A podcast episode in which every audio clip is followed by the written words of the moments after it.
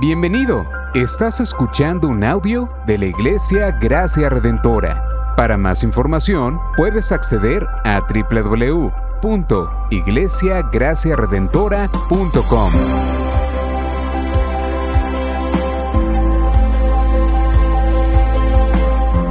En la exposición de la palabra, el pastor Xavier Torrado.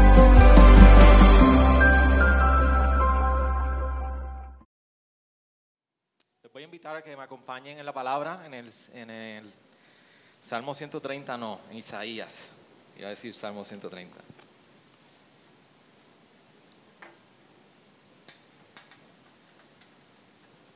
Isaías 40.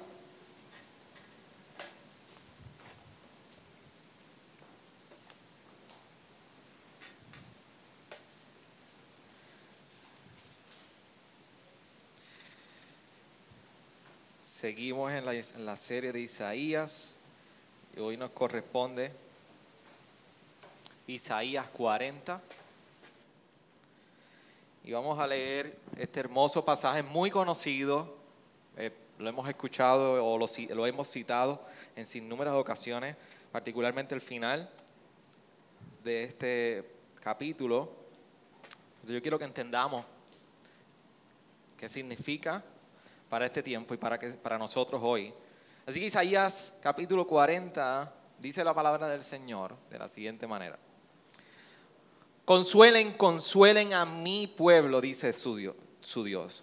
Hablen al corazón de Jerusalén y díganle a voces que su lucha ha terminado, que su iniquidad ha sido quitada, que ha recibido de la mano del Señor el doble por todos sus pecados. Una voz clama, preparen en el desierto camino al Señor, allanen en la soledad calzada para nuestro Dios. Todo valle sea elevado y bajado todo monte y collado. Vuélvanse llano al el terreno, escabroso, y lo abrupto, ancho valle. Entonces será revelada la gloria del Señor. Y toda carne aún la verá pues la boca del Señor ha hablado. Una vez una voz dijo, clama. Entonces él respondió, ¿qué he de clamar? Que toda carne es como la hierba y todo su esplendor es como la flor del campo. Se seca la hierba, se marchita la flor. Cuando el aliento del Señor sopla sobre ella, en verdad el pueblo es hierba. Se seca la hierba, se marchita la flor pero la palabra de nuestro Dios permanece para siempre. Súbete a un, a un alto monte, oh Sión, portadora de buenas nuevas. Levanta con fuerza tu voz, oh Jerusalén, portadora de buenas nuevas. Levántala, no temas. Dile a las ciudades de Judá, aquí está su Dios.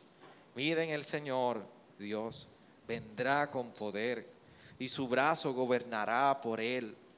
Con él está su galardón y su recompensa delante de él.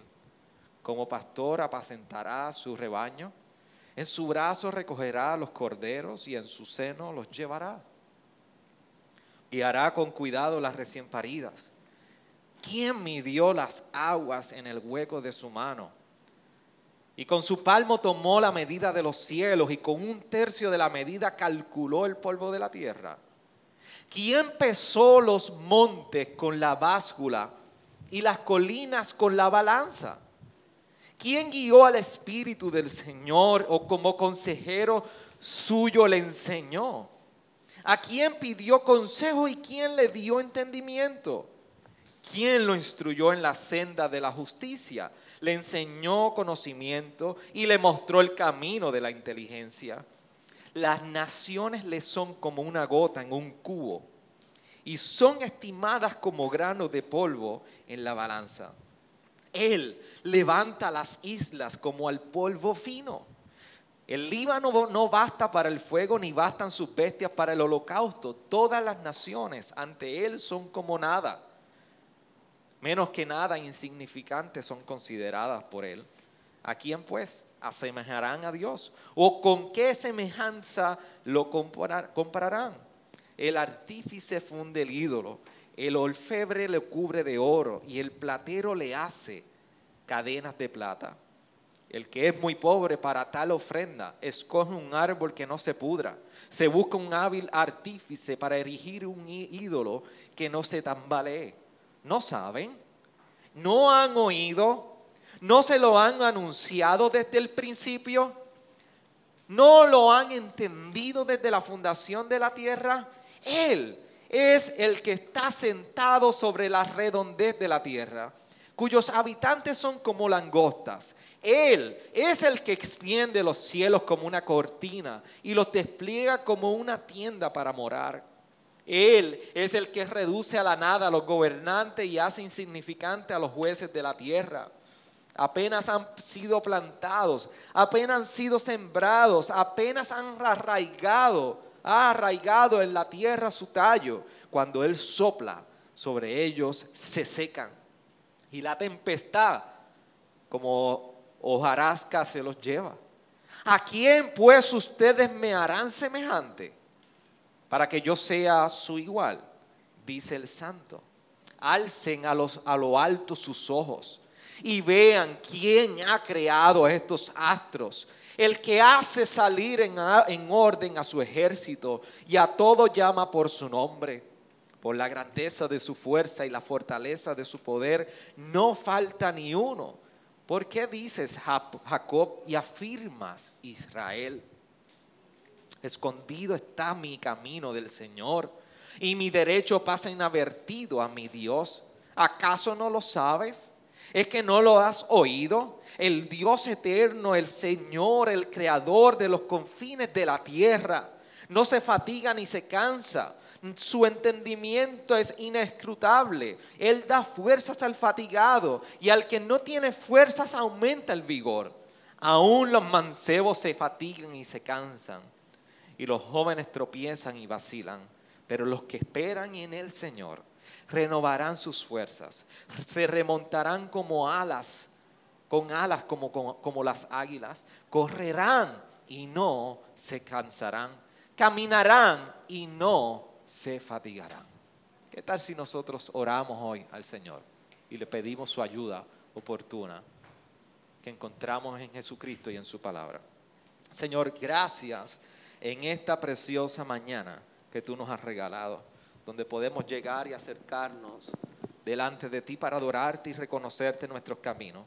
Pero de igual manera, Señor, para reconocer nuestra dependencia y nuestra necesidad de ser alimentados de ser instruidos, de ser guiados, de ser, Señor, simplemente estar delante de tu palabra y que tú hagas con nosotros como tú mejor quieras. Por eso, Espíritu de Dios, que habitas en nosotros y estás en medio de nosotros, ayúdanos y trae convencimiento de pecado. Ayúdanos y trae en nosotros convencimiento de nuestra ceguera. Trae en nosotros la necesidad hoy trae la carga de la necesidad de tu palabra y de Señor de depender en ti totalmente. Ayúdanos, Señor. Ayúdanos, Señor.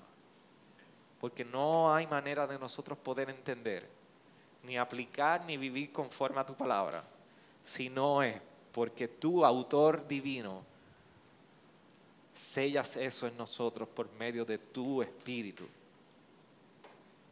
y la obra de regeneración en nosotros. No hay manera que podamos vivir una vida en fe si no es por una obra sobrenatural tuya en nuestras vidas y en nuestros hogares. Tu nombre oramos. Amén. Amén. ¿Se puede sentar, iglesia? Posiblemente usted ha escuchado esta anécdota una de más de, de 15 o 20 ocasiones que yo le he compartido, pero, pero aún creo que es una de las anécdotas que recoge la o ilustra de mejor manera lo que yo quiero compartir con ustedes como iglesia.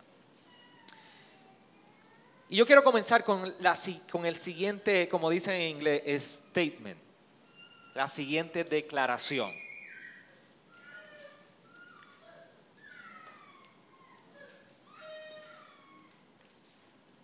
Y es la siguiente. Todos tenemos la necesidad de ser reconfortados o consolados. En algún momento de nuestra vida, todos tenemos la necesidad de ser consolados o reconfortados. En el 2013, mi esposa y yo tuvimos la oportunidad de viajar con, con la recién nacida Victoria, que apenas unos meses de nacida. Y aproximadamente en noviembre de ese año, algunos de ustedes ya han escuchado esta anécdota extraordinaria, nunca se me nos va a olvidar. Nos montamos en, un avión para ir a la ciudad de... íbamos a visitar, a, algunos amistades y íbamos a pasar unos días en Fairfax, Virginia. Así que fuimos directamente hacia, eh, creo que fue Ronald Reagan, ese, ese aeropuerto. Y todo iba muy bien, hasta que en un momento dado, mientras están sirviendo, la zafata está sirviendo toda la, bebida, porque ya lo que dan son bebidas, no, la comida, eso de chicken y lasaña no existe ya. Así que está sirviendo la comida o, la bebida y ha, dado un bajón. Aquel avión, la zafata rodó por todo el pasillo, bajaron, yo no sé qué bajó, pero cuanta luz tenía aquel avión se prendió. Y no era un carrusel, mi hermano. El avión iba de picada y las luces de todos colores. Quizás eran dos luces nada más, pero yo las vi de todos colores. Yo sé que aquel avión iba para abajo y aquella zafata no se paraba del piso. Y mi papá que lleva toda la vida viajando me miraba con una cara asustado como nunca en su vida. El punto es que nos agarramos a aquel sillón y Necha tenía a Victoria en, su, en sus manos, en sus hombros, en sus brazos, mejor dicho, y, y me la pasa y, comienza a interactuar conmigo desesperada y, y, a mí pues los nervios lo que me dieron con decirle fue, el Señor es soberano, tranquila. Y pero es una verdad, yo le compartí una verdad. El punto es que yo le digo, el Señor es soberano, tranquila. Tú, la teología, saca la teología de aquí. Que ahora no me resuelve la teología mientras vamos de picada. Tú con la teología, olvídate. Resuelve y coge.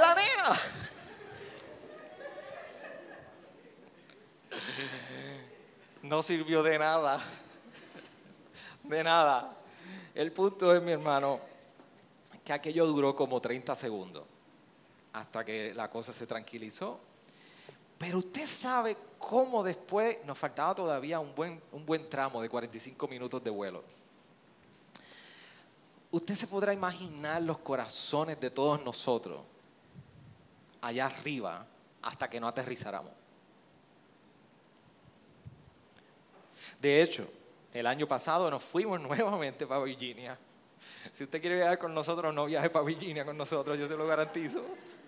Y nos montamos en otro avión, pero aquello parecía un carro de piragua, mi hermano, porque era bien chiquito. Y la puerta empieza a sonar, taca, taca, taca, taca, taca. La puerta, estábamos nosotros al lado de la puerta de emergencia. Y aquel sonido no es normal. Y yo llamo al asistente de vuelo y todo el mundo empieza a preguntar, todos los americanos. Y yo dije, pues yo no soy el jíbaro, yo no soy el jíbaro hoy. Yo veo esos norteamericanos están preguntando, están preguntando por la puerta. Y la zafata yo le pregunto y le digo a ella, ¿qué sucede con la puerta? No se preocupe, tenemos un pequeño problema con la puerta, pero ya vamos a aterrizar. Y yo, un pequeño problema con la puerta. La puerta se va a abrir y nos va a tragar. El punto es el punto es que en ambas ocasiones nuestro corazón no sintió paz en ningún momento hasta que nosotros aterrizáramos en aquel aeropuerto. En ninguna de las dos ocasiones. Solamente nosotros pudimos recibir el alivio tan pronto el avión aterrizó. Yo se lo garantizo.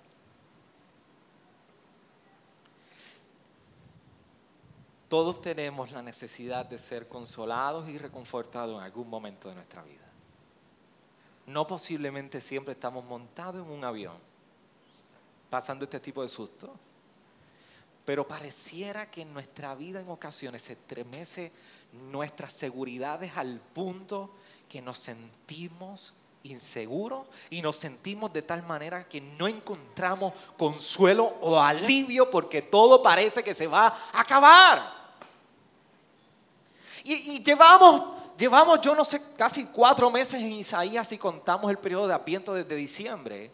Y Isaías viene anunciando juicio, juicio, juicio, juicio. De hecho, hoy el pastor Joel cuando se entera del pasaje me dice, qué bueno que ya salimos del juicio hoy, por lo menos, jato.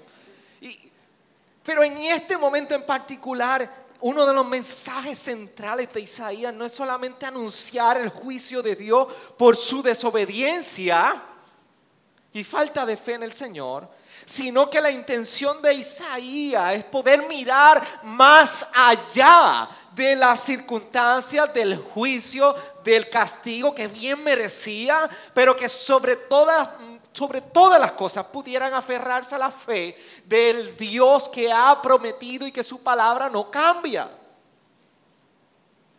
Así que Isaías está tratando de demostrarle al pueblo a que, y, invitarlos a mirar más allá de la circunstancia y de lo que estaba por venir. Cuando nosotros estamos en el capítulo 40 de Isaías, si usted nos ha seguido con mucho detenimiento, usted podrá notar que Isaías está escribiendo en diferentes periodos históricos. En unas ocasiones habla del futuro, en otras ocasiones habla de lo que está sucediendo en el presente y en otras ocasiones, como el capítulo 6, habla hacia atrás de lo que sucedió. Así que los primeros 39 capítulos, principalmente vemos a Isaías hablando en el momento donde Asiria, el pueblo de Asiria y principalmente con Sennacherib, viene a invadir y viene a, a prácticamente Dios lo usa como un medio de juicio, pero viene a invadir a Judá. Pero después del capítulo 40 en adelante, y particularmente se profetiza en el capítulo 39, nosotros vemos que ahora la amenaza no es Asiria contra Judá, ahora son los babilonios. Por eso nosotros vemos en un momento dado que en el capítulo 39, versículos 5 al 7, cuando viene el profeta Isaías al rey Ezequías, quien estaba reinando en aquel momento dado en Judá, le dice, entonces Isaías dijo a Ezequías, oye la palabra del Señor de los ejércitos. Ciertamente vienen días cuando todo lo que hay en tu casa y todo lo que tus padres han atesorado hasta el día de hoy será llevado a Babilonia. Nada quedará, dice el Señor. Y algunos de tus hijos que saldrán de ti, los que engendrarás, serán llevados y serán oficiales para servir en el palacio del rey de Babilonia. Entonces Ezequías dijo a Isaías, la palabra del Señor que has hablado es buena, pues pensaba, habrá paz y seguridad en mis días. Así que Isaías está advirtiendo, vienen días duros donde el pueblo de Judá será llevado en un exilio y serán cautivos por Babilonia. Y esto sí se cumplió. En el 586 antes de Cristo sucedió. Babilonia invadió y se llevó cautivo a Judá, al pueblo de Judá. Por eso del capítulo 40 al 66, ahora nosotros vemos a Isaías escribiéndole a un pueblo que está siendo que fue llevado cautivo a Babilonia. A unos exiliados que han perdido su nación, que han perdido su tierra, que han perdido incluso sus familiares y sus amados.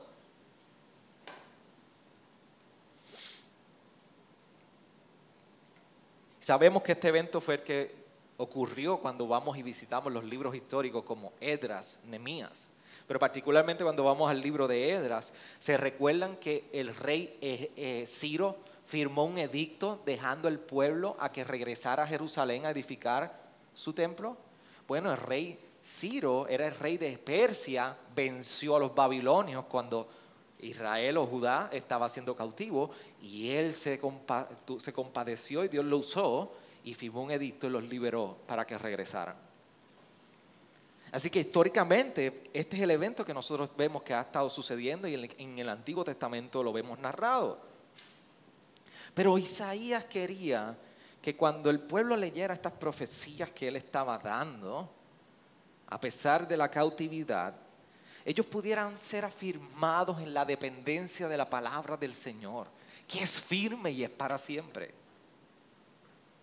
Pero la pregunta es si ahora Judá estaba siendo, estaba en exilio, si ahora Judá estaba en cautiverio, ¿podrían ellos confiar en las promesas del Señor? ¿Podrían ellos vivir en obediencia? Esa es la intención de Isaías, que se pudieran aferrar a las promesas y vivir en obediencia aún ya fuera en Judá o fuera en, exilio, en Babilonia. Así que este capítulo 40 es prácticamente un, capítulo de, de, pivote importantísimo de todo lo que nosotros vamos a ver en los próximos 15, 16 capítulos. Porque aquí Isaías le está recordando esta promesa y está contestando múltiples preguntas. ¿Podrá Dios librarlos? ¿Podrá el pueblo confiar en Dios? ¿Vale la pena realmente? Así que vemos a Isaías compartiendo el mensaje del Señor. Y lo primero que está hablando este capítulo es que trae consuelo. El Señor está indicando que Él traerá consuelo. Y le está diciendo Isaías, trae consuelo. Dios tiene un mensaje para el pueblo en cautiverio. Y es que Dios tiene consuelo para su pueblo.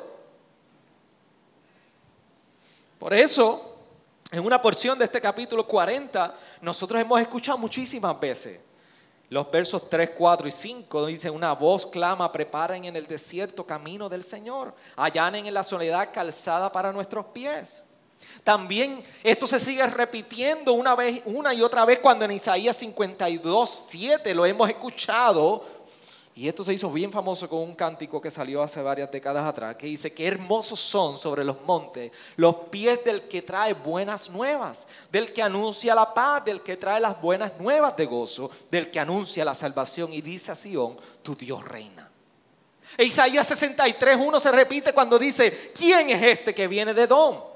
De Bosra con vestiduras de colores brillantes, este majestuoso en su ropaje, que marcha en la plenitud de su fuerza, soy yo que hablo en justicia poderoso para salvar. Esto no está hablando de nosotros, es que Dios está abriendo camino para llegar al pueblo y traer consuelo al pueblo y aliento al pueblo. Así que la imagen de este camino que se está abriendo según profetiza Isaías, tanto en el 40 y como lo sigue repitiendo en el 52 y 61, es un Dios que se ha propuesto abrir camino, hacer camino, marchar en el camino para traer aliento y consuelo a un pueblo que está siendo cautivo. cautivo. Es Dios abriendo este camino. Pero ¿por qué? ¿Por qué es de consuelo el mensaje que Dios está dando? Al pueblo de Judá. ¿Por, qué te consuelo lo que él le pide a Isaías que haga? Consuelen, consuelen a mi pueblo, dice su Dios. Hablen al corazón de Jerusalén en cautiverio. ¿Por qué consuelo? Varias cosas. Del versículo 3 al 5 se nos dice, y específicamente el versículo 5 dice, entonces será revelada la gloria del Señor y toda carne a una la verá, pues la boca del Señor ha hablado. Este consuelo porque primero Él va a revelar su gloria y su majestad al pueblo aún en cautiverio. Su gloria será revelada y todos ellos lo verían. Por eso es de consuelo. Segundo, Él se mantiene firme en su palabra. Su palabra es firme. Por eso el verso 6 al 8 nos dice, una voz dijo, clama, entonces él, respondió, ¿qué he de clamar? Que toda carne es como la hierba y como todo su esplendor es como la flor del campo. Se seca la hierba, se marchita la flor cuando el aliento del Señor sopla sobre ellas.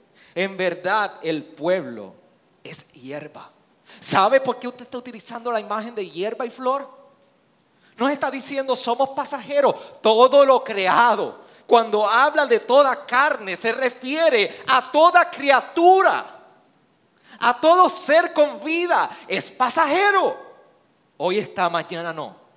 Por eso termina diciendo, se seca la hierba, se marchita la flor. Pero la palabra de nuestro Dios permanece para siempre. Por eso no solamente va a revelar su gloria, sino que Dios ha recordado al pueblo, mi, mi palabra no cambia. Mi palabra permanece. Mi palabra es fiel y justa y no depende como depende las criaturas que son como la hierba y la flor. Pero no solamente va a revelar su gloria, no solamente es porque su palabra permanece para siempre, sino que también Él ha prometido que va a pastorear el rebaño. Del verso 9 dice, súbete a, un, alto monte, oh Sión, portadora de buenas nuevas, levanta con fuerza tu voz, oh Jerusalén, portadora de buenas nuevas, levántala, no temas, dile a las ciudades de Judá, aquí está su Dios. Miren al Señor, Dios vendrá con poder y su brazo gobernará con él. Y con él está su galardón y su recompensa delante de él como pastor, apacentará su rebaño. Y en su brazo recogerá los corderos y en su seno los llevará, y hará con cuidados, con cuidado las recién paridas. El Señor no ha prometido solamente revelarse y no solamente está diciendo mi palabra permanece, es que yo mismo los voy a pastorear yo mismo los voy a cuidar. Por eso el mensaje que está dando al pueblo de Judá es un mensaje de, consuelo, estando en cautiverio. Y más adelante tocaremos, pero hay, hay, uno de los salmos que dice, junto a los ríos de Babilonia, allí llorábamos y colgamos nuestras alpas. Un pueblo afligido. Pero Dios le está recordando, hay un mensaje de consuelo para mi pueblo en exilio. Pero la pregunta que tendría que hacerse el pueblo es, ¿tendrían el, ¿tendría Dios el poder para esto? ¿Tendría Dios verdaderamente el poder para libertarlos y traer consuelo aún en el momento que ellos se encontraban? Pues Isaías comienza a aferrarse a una imagen para demostrar lo incomprensible del poder de Dios.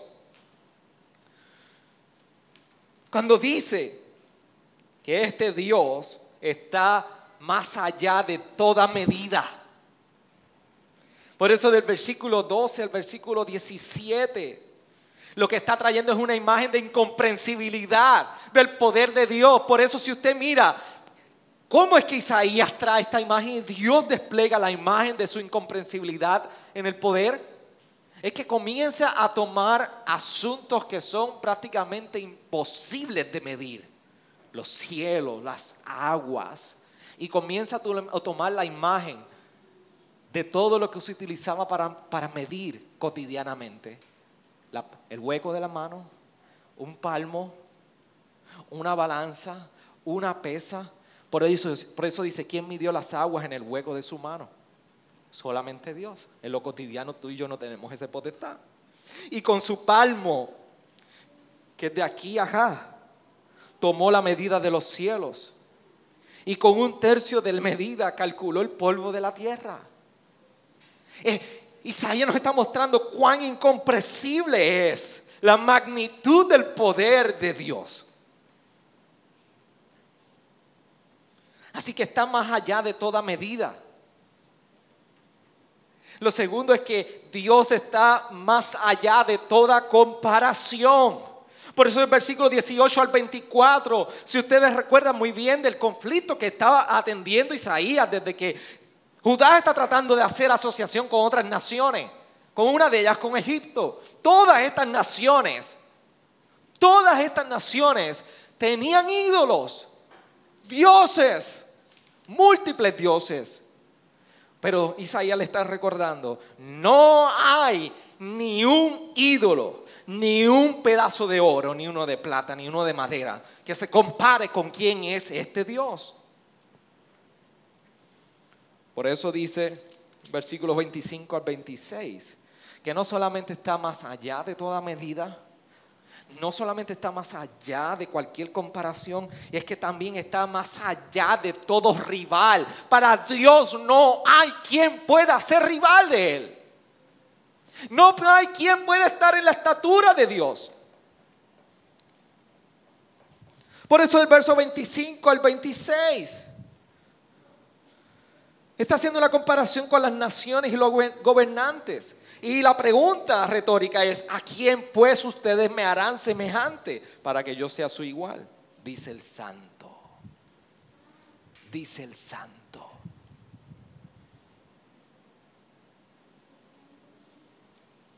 Así que verdaderamente sí, Dios tiene el poder de traer consuelo al pueblo. Pero queda una tercera pregunta. Estamos exiliados en cautiverio, viviendo un tiempo sumamente difícil, el pueblo de Judá. ¿Le importamos a Dios? Esa es la pregunta de Judá. ¿Le importamos a Dios? Y es que Judá estaba muy equivocado de la experiencia con Dios. Y el gran problema, y hago un paréntesis aquí, el gran problema que tú y yo tenemos como seres humanos es que nos encanta juzgar por lo que vemos o pensamos que entendemos de las circunstancias o de las personas. Y lo, lo voy a repetir. La mayor necesidad que tú y yo podemos enfrentar constantemente es querer juzgar o entender las circunstancias por lo que creemos que sabemos o por lo que vemos. Nos encanta juzgar de esa manera. Sin embargo, Dios nos está recordando que Él es uno sin límites y, sin, y con un amor incomparable. Y en este momento dado, este, este momento de mayor necesidad, este momento de mayor debilidad para Judá, inconsciente para aplica muchísimo para nosotros, nos pone en la posición de ser dependientes del amor de Dios. Nuestros momentos más vulnerables y de mayor debilidad siempre nos ponen en la posición de mayor confianza y dependencia del Señor. Y esto es lo que estaba precisamente experimentando el pueblo de Judá en cautiverio. Por eso la pregunta es, ¿le importaba a Dios en su pueblo estando en cautiverio? Sí. ¿Cómo? ¿Cómo sabría el pueblo en exilio que había un Dios que estaba preocupado por ellos, que cuidaría de ellos? Versículo 27 nos recuerda que por su fidelidad, y al versículo 28, cuando dice, ¿por qué dices Jacob y afirmas? Israel, escondido está mi camino del Señor y mi derecho para inadvertido a mi Dios. ¿Acaso no lo sabes? ¿Es que no lo has oído? El Dios eterno, el Señor, el creador de los confines de la tierra, no se fatiga ni se cansa, su entendimiento es inescrutable. Él es fiel.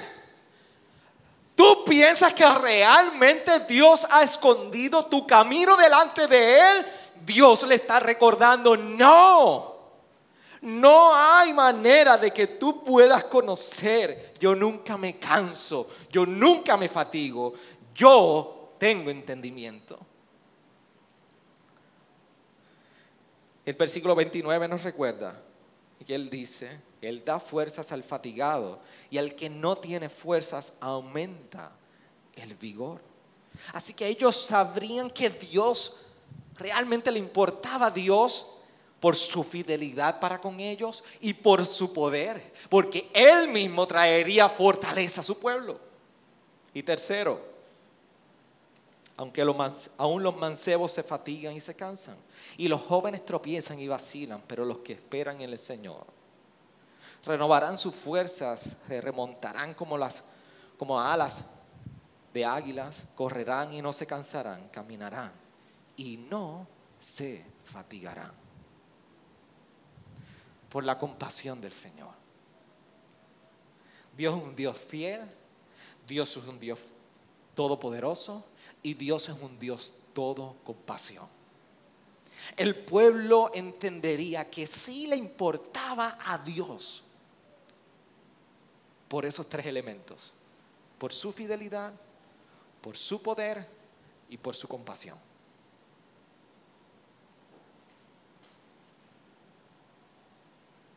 ¿Qué tiene que ver todo esto conmigo? ¿Qué, tiene que ver esto con nosotros que no estamos en Babilonia? Por lo menos en Babilonia física. Es que esto revela, este pasaje revela un gran problema entre nuestra experiencia y nuestra teología, lo que conocemos de Dios. ¿Por qué? Porque cuando tú y yo comenzamos a, confrontar problemas en, nuestra, en relacionar nuestra experiencia con, con, lo que conocemos de Dios, con nuestra teología, comenzamos en momentos a tener quejas. Y les voy a explicar por qué. Porque puede ser que en ocasiones Dios es trascendental. Sí, Dios está allá arriba sobre los el cielo.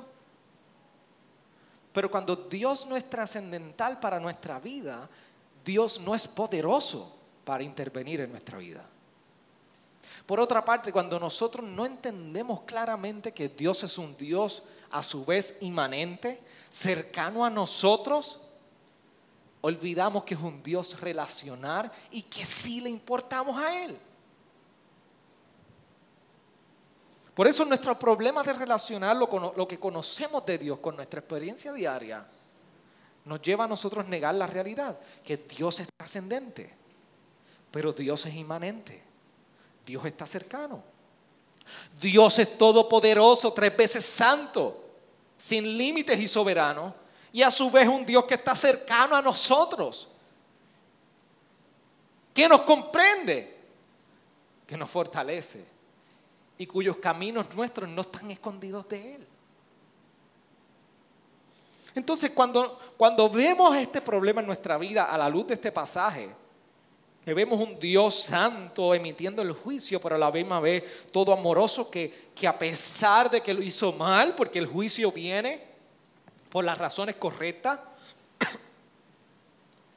lo hicieron mal, es un Dios compasivo, poderoso y amoroso para con su pueblo. Por eso la pregunta entonces, cuando se revela este problema del hombre, de la experiencia con lo que conocemos de Dios, ¿Qué relación tenemos tú y yo con esta profecía?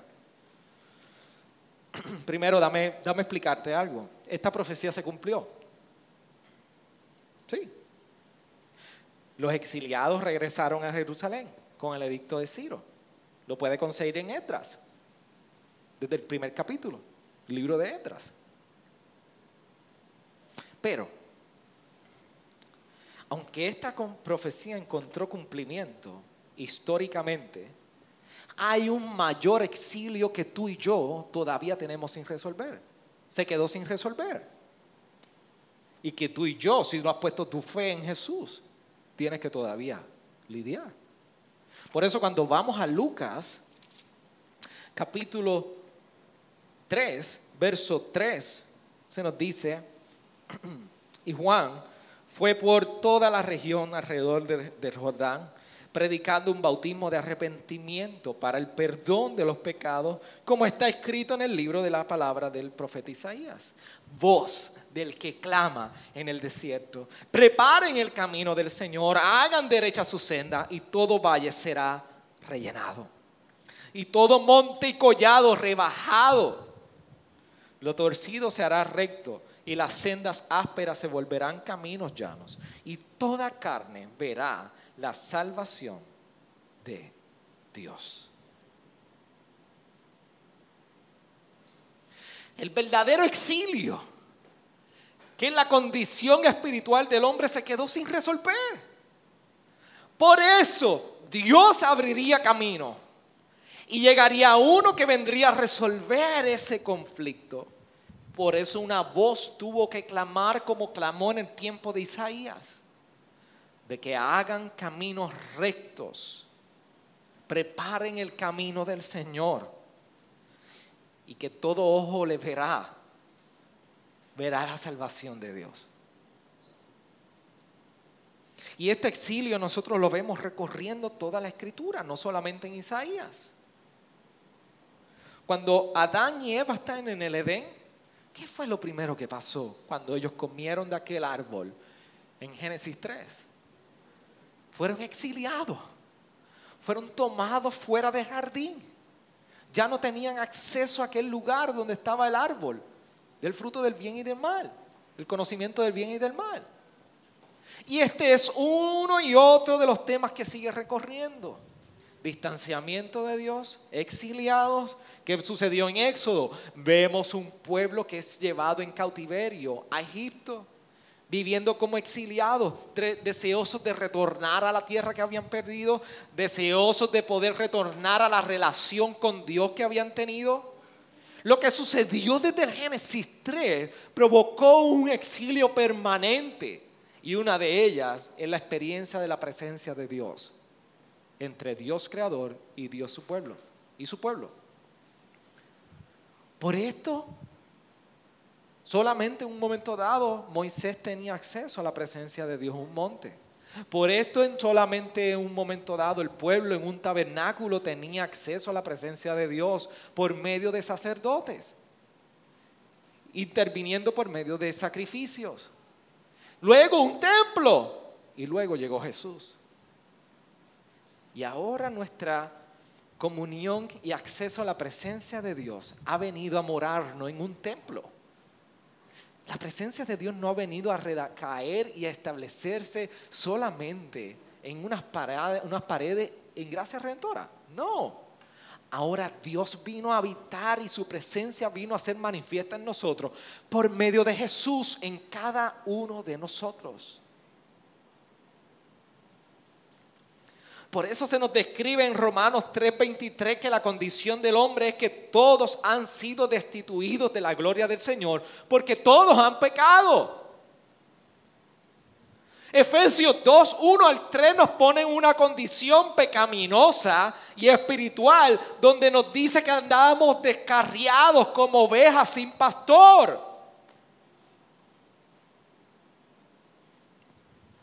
Por eso Dios, por medio del profeta Isaías, le estaba dejando saber, yo soy un Dios todopoderoso, pero soy un Dios cercano a ustedes. Y hoy tú y yo podemos abrazar esa hermosa promesa en Cristo Jesús. Cristo Jesús es el Dios todo trascendente, que dejó todo su esplendor, todopoderoso, que venció la muerte y resucitó al tercer día para que a su vez se hiciera cercano a nosotros, a tal punto que Hebreos 4 lo llama, que hay uno que se compadece en nuestras aflicciones, pero las padeció todas, y tú y yo tenemos abogado hoy con el Padre.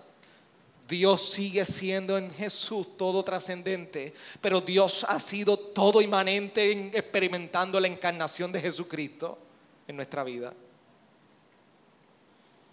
Por eso, al igual que en la profecía de Isaías a Judá, Jesús es la gloria de Dios revelada. Y eso trae consuelo a nosotros hoy. Así como la gloria revelada, la palabra firme de Dios y que Dios pastorearía a Judá a un exilio, Así de igual manera, hoy Dios a nosotros trae consuelo porque su gloria ha sido revelada en Cristo Jesús. Por eso Juan 1.14 nos dice, el verbo se hizo carne y habitó entre nosotros y vimos su gloria. Gloria como del unigénito del Padre, lleno de gracia y de verdad. Su gloria ha sido revelada en Jesús y a nuestros días difíciles trae consuelo. Jesús ha sido la palabra encarnada de Dios que permanece para siempre. De igual manera, Juan le hablaba, de Jesús en el capítulo 1, versículo 1, cuando decía en el principio ya existía el verbo. Y el verbo estaba con Dios y el verbo era Dios. Jesús es la palabra firme y constante de Dios a nuestra vida. Jesús es la palabra que se llama pan de vida.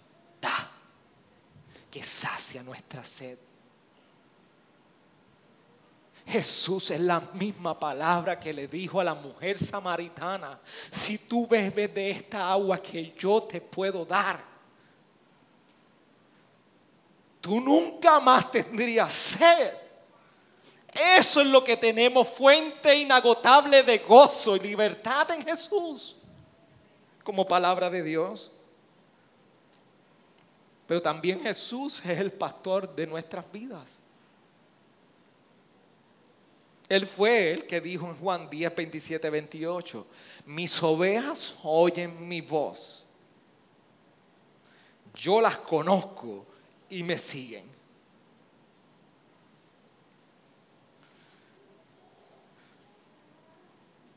Por eso la voz del pastor es imposible resistirla.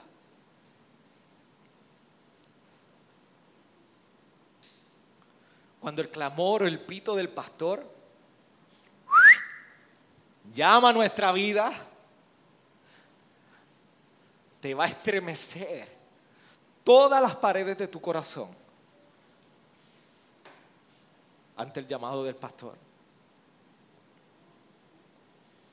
Ante todo esto,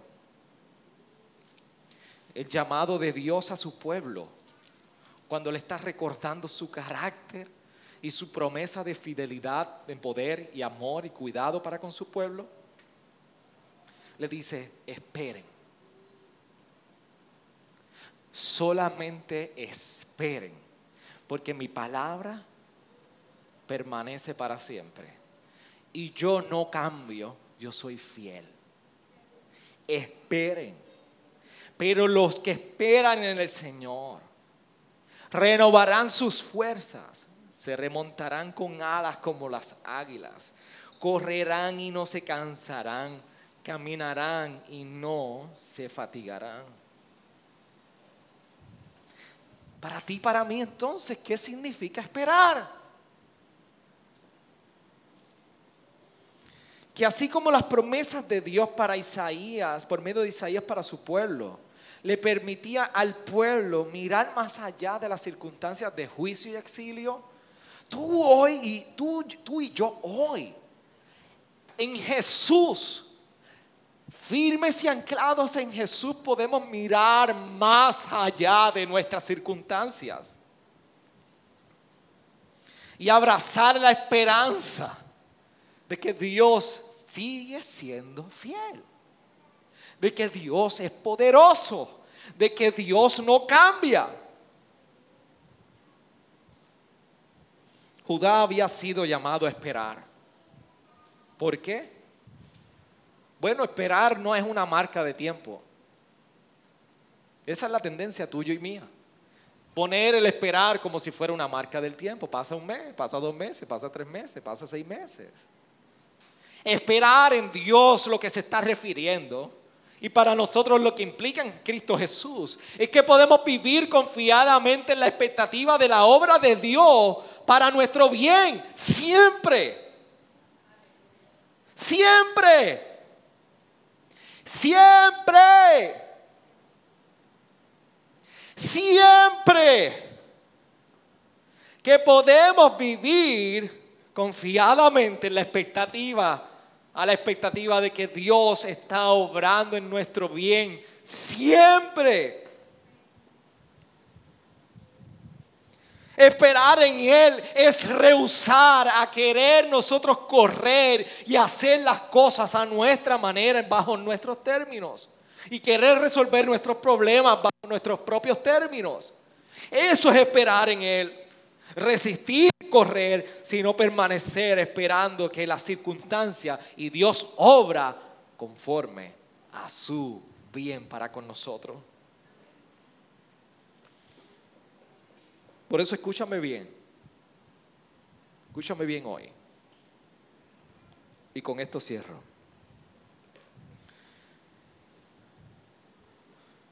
Cuando en Jesús tú y yo hemos experimentado el glorioso poder libertador y es su gran amor para con nosotros, entonces tú y yo podemos vivir una vida en fe que nos permite entregarnos a Él completamente, sin reservas a Él. Yo quiero que tú entiendas eso hoy. En Jesús, tú y yo hemos experimentado el glorioso y libertador poder. Su gran amor para con nosotros. Y eso es suficiente para tú y yo vivir en fe, entregados en dependencia y sin reserva a Él. Y esto cae para ti que estás enfermo. Esto cae para ti dentro del desempleo. Eso cae para ti dentro del matrimonio quebrantado. Esto cae dentro de ti a pesar de las luchas diarias. Esto cae a ti, mamá, que día a día eh, luchas con tus hijos. Esto cae para ti, papá, preocupado, ¿qué será de mañana?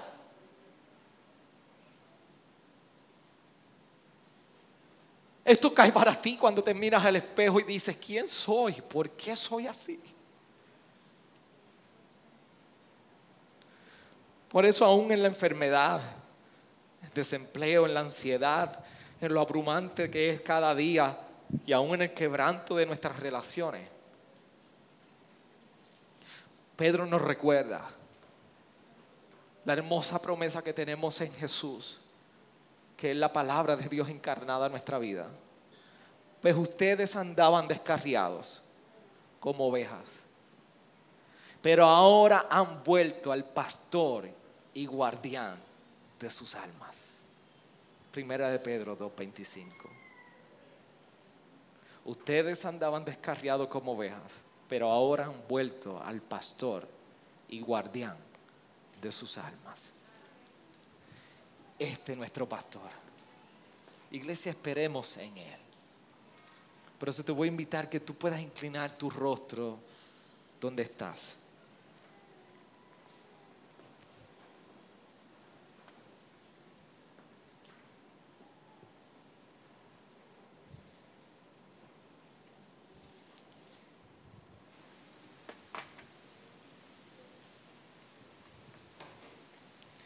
Yo quiero que tú ores con el Señor. Ores al Señor. Primero reconociendo la gran necesidad que tiene tu alma hoy de esperar en Él.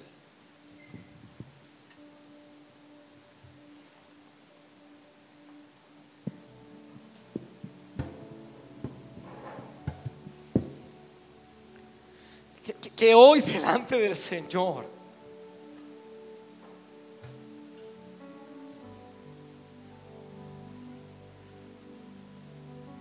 tú puedas ser recordado como Judá, que a pesar de su desobediencia, Dios le hablaba al pueblo y le recordaba, yo te voy a cuidar. Mi palabra permanece para siempre. Yo soy fiel y poderoso y mi amor no cambia.